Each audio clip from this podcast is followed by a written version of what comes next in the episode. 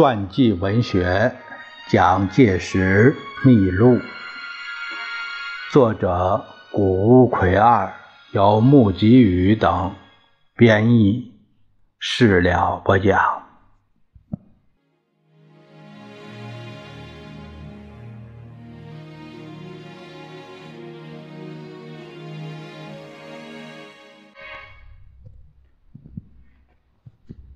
我们看一下。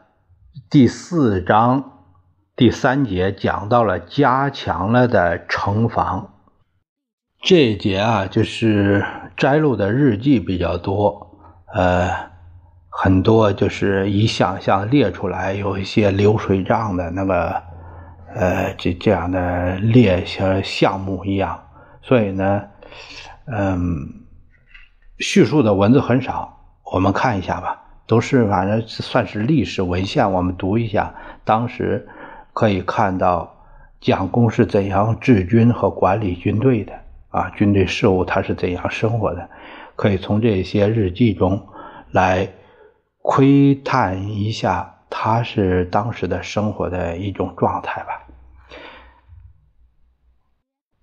现在继续从日记一九一六年八月呃中。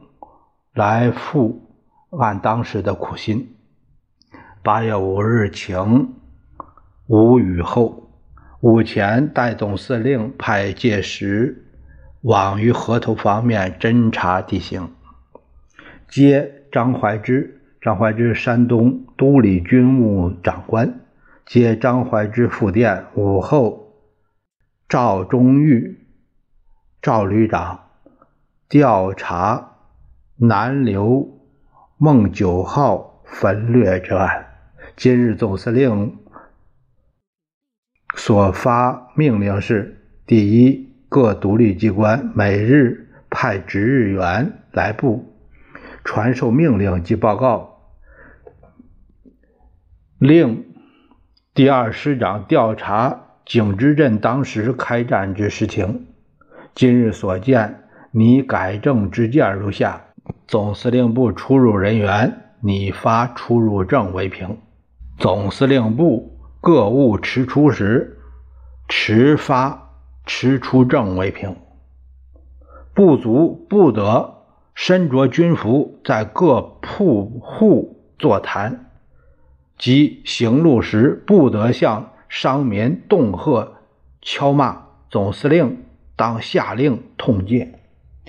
这条，这条我们看到，在一九一六年，哎，这个就就是说，不要穿着制服上街。这个在在八十年代末那时候还是，嗯，非常的猖獗，嗯，穿着虎皮到处晃的多的是。八月六日晴，未克雷雨。第二师长吕子仁派。徐继武来围见代理总司令，商议一切，即请领想象。这个徐继武是在山东的东北军改编之后，呃，于一九一八年参加薄子明属下这个在上海的护法军，当时上海护军使。卢永祥受张树元之意，把伯渠等人逮捕杀害。军械科长王任辞职，由吴参谋，这吴参谋是吴藻华建立。晋有马海龙，后来证实有违命通敌情事，下令逮捕。晋有马海龙。谋叛之报，特斥各城门严密检查。今日所见，你整顿之件是：总司令部卫兵每日须由副官处值日员点名检查。呃，再向城门上五色旗须换新旗，每晚由守门卫兵收下，每朝数粒。再向。骑兵需用皮鞋、皮带及裹腿，以赤经理局调办。在下募兵教科书需另外编辑，则其简要简单者，必得速成。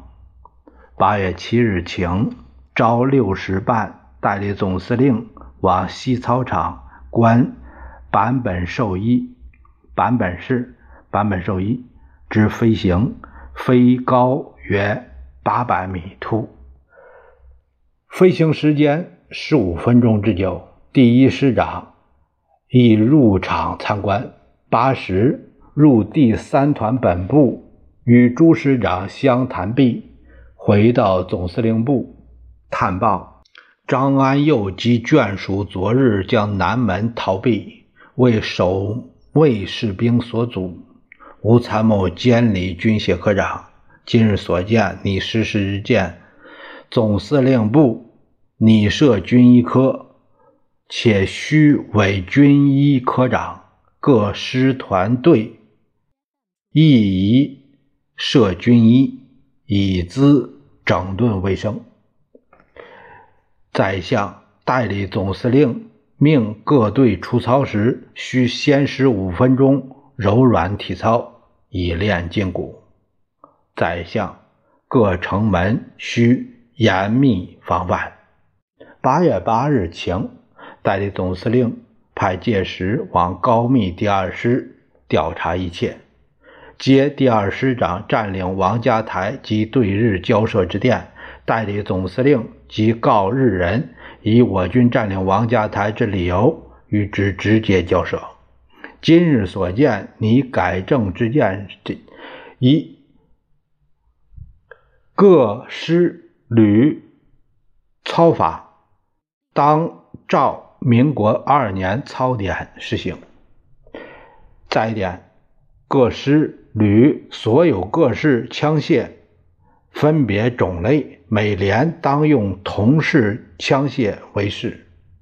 其有不足一连之数者，则每排同式亦可。如仅有数支者，当由军械科收回存储。以免参差不齐，及战斗时补充子弹之复杂。再一项，现用枪械均无刺刀皮件，各师旅军医当照第二师样式，腰间添束带一条，带作皮带之用。八月九日晴，午前。